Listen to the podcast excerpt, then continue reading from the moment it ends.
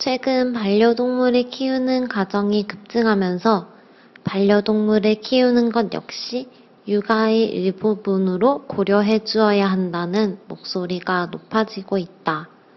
이미 미국, 로마 등의 몇몇 회사들은 fur-ternity leave, 즉 동물 육아 휴직을 보장하는 회사들이 늘고 있다고 한다.